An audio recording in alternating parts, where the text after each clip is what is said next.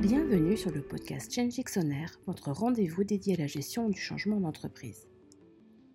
Dans ce quatrième épisode, nous allons aborder le sujet de l'impact du changement sur les collaborateurs. Partout dans le monde, les collaborateurs signalent que les grands changements organisationnels qui touchent leur entreprise ont une incidence sur leur travail. Changement de direction, restructuration, fusion et acquisition, évolution réglementaire, il semble y avoir une perpétuelle instabilité au sein de la sphère professionnelle. Comme nous l'avons vu dans les deux épisodes précédents, le changement représente un effort pour notre cerveau, mais il a également un impact au niveau physique et émotionnel. En effet, chaque personne réagit différemment au changement, que cette réaction soit positive ou négative. Accepter un changement nécessite une adaptation délibérée d'une routine ou d'une habitude existante. Une étude réalisée par l'American Psychological Association a conclu que 55% des personnes ayant déclaré avoir été confrontées à des changements organisationnels au travail ont indiqué ressentir un stress chronique, contre 22% pour les personnes qui n'ont pas connu de bouleversement organisationnel. De même, 35% ont déclaré ressentir des symptômes physiques dus à leur stress en milieu professionnel, contre 8% seulement lorsqu'ils ne vivaient pas de changement organisationnel. Afin d'en savoir un peu plus sur ces impacts, nous avons le plaisir d'accueillir pour cet épisode Nathalie Mikils, psychologue du travail et consultante en change management chez Mindforest. Bonjour Nathalie. Bonjour. Merci beaucoup de nous rejoindre aujourd'hui pour ce nouvel épisode du podcast Change X on Air. Avec vous, donc, on va parler de l'impact du changement sur les collaborateurs. Je vais euh, rentrer dans le vif du sujet. L'un des impacts évident du changement sur les collaborateurs, c'est l'augmentation de la charge émotionnelle qui va être liée à la prise de conscience de ce changement qui est en train de survenir. Mais quels peuvent être les autres impacts sur les collaborateurs? Alors, avant de parler d'impact émotionnel, euh, on va déjà parler de finalement qu'est-ce que le changement va impacter au niveau organisationnel.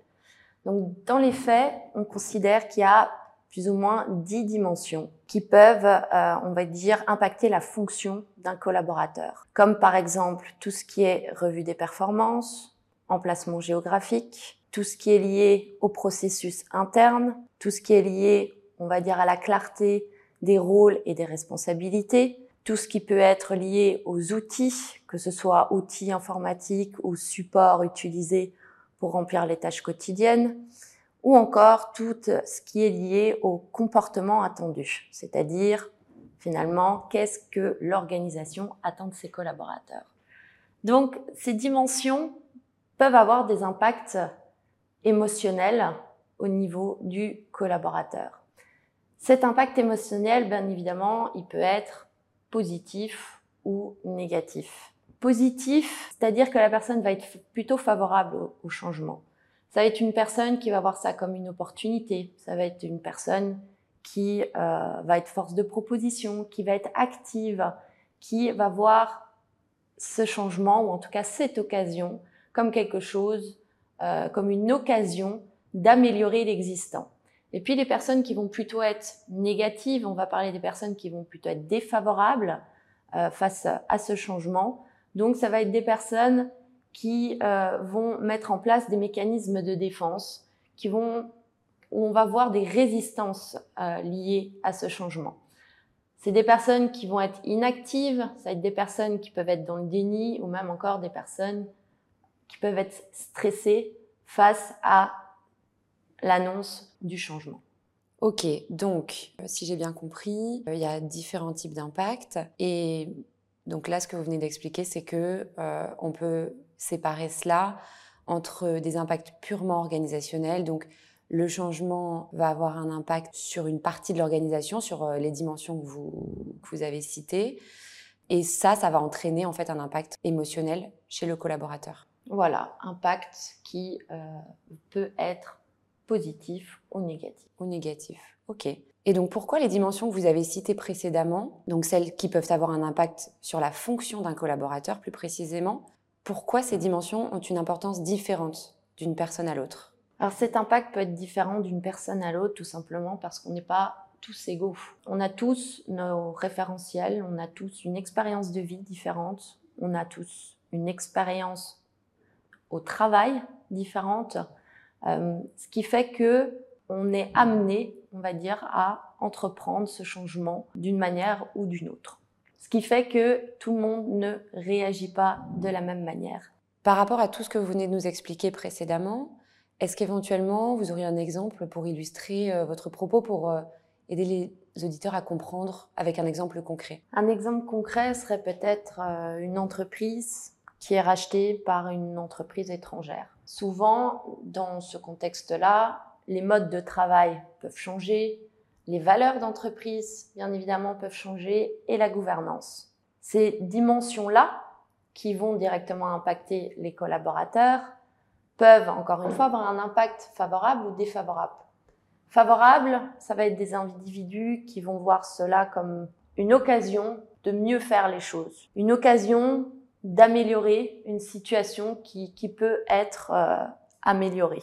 Les individus qui vont plutôt être défavorables à ce changement, ça va être des personnes qui vont avoir une source de stress tout simplement parce qu'elles vont se retrouver face à l'inconnu, à quelque chose dont elles n'ont pas l'habitude, à quelque chose qu'elles doivent découvrir et surtout à quelque chose où elles ne sont pas sûres du résultat escompté.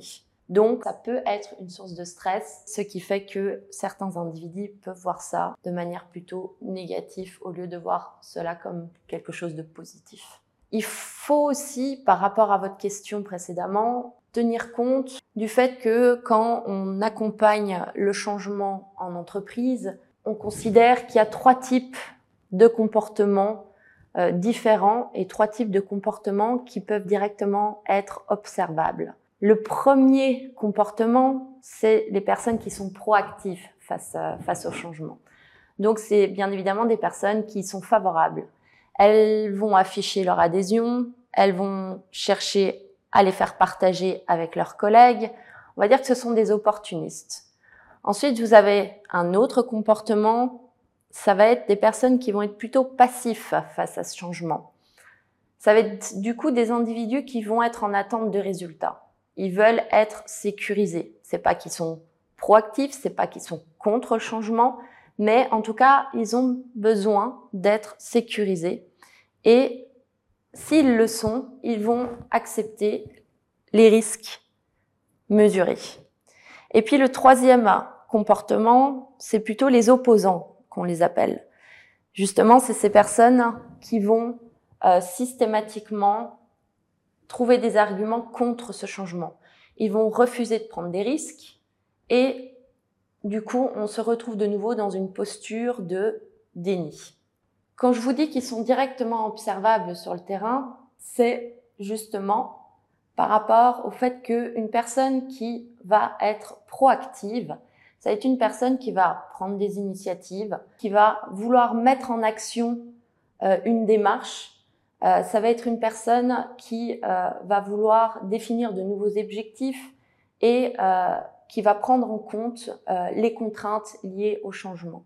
Une personne qui va plutôt être défavorable, ça va être, on va observer des comportements du type mise en retrait. Elle va mettre en place des mécanismes de défense. Ça peut même aller jusqu'à être absente sur son lieu de travail. D'accord. Donc on a bien compris qu'on n'est pas tous égaux face au changement, on a tous des réactions différentes selon les profils que vous avez décrits précédemment. Mais est-ce que cela peut avoir un lien avec des choses comme l'âge, la génération, l'ancienneté dans l'entreprise, le genre, pourquoi pas, les rôles et responsabilités ou encore les compétences des individus? Alors, il y a d'une part tout ce qui est lié, je ne vais pas le redire, mais à l'expérience de vie. Et d'autre part, effectivement, on peut avoir euh, des facteurs comme par exemple la génération. On parle beaucoup de génération X et de génération Y. Bon, il faut déjà savoir que c'est pas lié à l'âge de la personne. Une personne de 50 ans peut très bien avoir un profil Y, comme une personne de 20 ans peut très bien avoir un profil X. Pourquoi? Tout simplement parce que on a des comportements liés à ces différents profils. Un profil Y, c'est un individu pour qui le travail est source de plaisir. Donc, travail et plaisir vont de pair. Eux, ce qu'ils cherchent, c'est vraiment le sens lié à leur travail. Alors que pour la génération X, ils sont très respectueux de la hiérarchie et finalement, c'est des personnes qui vont vouloir faire leurs preuves pour pouvoir gagner le respect par la suite. C'est eux finalement aussi qui euh, ont un peu défini les organisations de, on va dire, ou l'organisation d'aujourd'hui. Ce qui fait que pour eux, un profil Y est censé faire ses preuves également, est censé respecter la hiérarchie et est censé respecter les processus et les règles qui sont en vigueur. Alors que pour le profil Y, lui, ce qui importe, c'est le sens qu'il a, qu'il donne en tout cas à son travail, et c'est le plaisir qu'il va, va avoir à entreprendre son travail. Donc, bien évidemment, le facteur générationnel doit être considéré. Euh, un deuxième facteur qui peut être considéré, c'est l'ancienneté. Pourquoi l'ancienneté? Parce que au fur et à mesure des années où on est au sein de la même entreprise, on adopte, on va dire, des habitudes de travail, on adopte des automatismes qui sont liés à une manière d'entreprendre son travail avec les processus, les règles, les outils, le rôle les responsabilités qui y sont liés. On peut même parler de zone de confort finalement au bout d'un moment. Donc ça va être quelque chose de naturel pour eux. Si du jour au lendemain on leur demande de modifier ces habitudes de travail, des comportements, des automatismes, ça va plus du tout être naturel pour eux. Ils vont plutôt être dans une zone d'effort et ça va leur demander de fournir un travail pour entreprendre ce changement. Donc oui, il y a les facteurs comme la génération, l'ancienneté, euh, qui peuvent être liés aux réactions ou aux agissements différents face au changement organisationnel.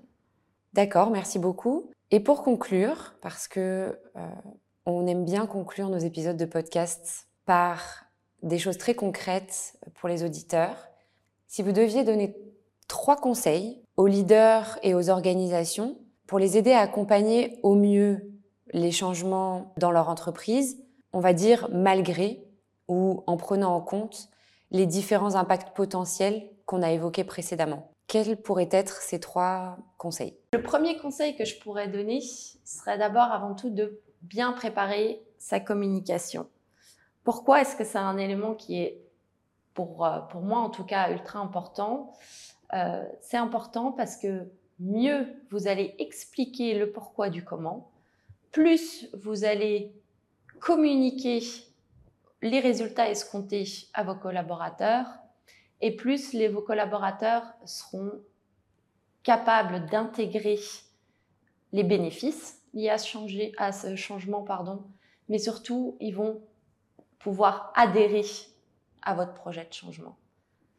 Deuxième conseil que je donnerais, c'est de ne pas laisser les collaborateurs passifs face au changement. C'est eux qui vont vivre ce changement et c'est eux finalement qui vont devoir l'entreprendre.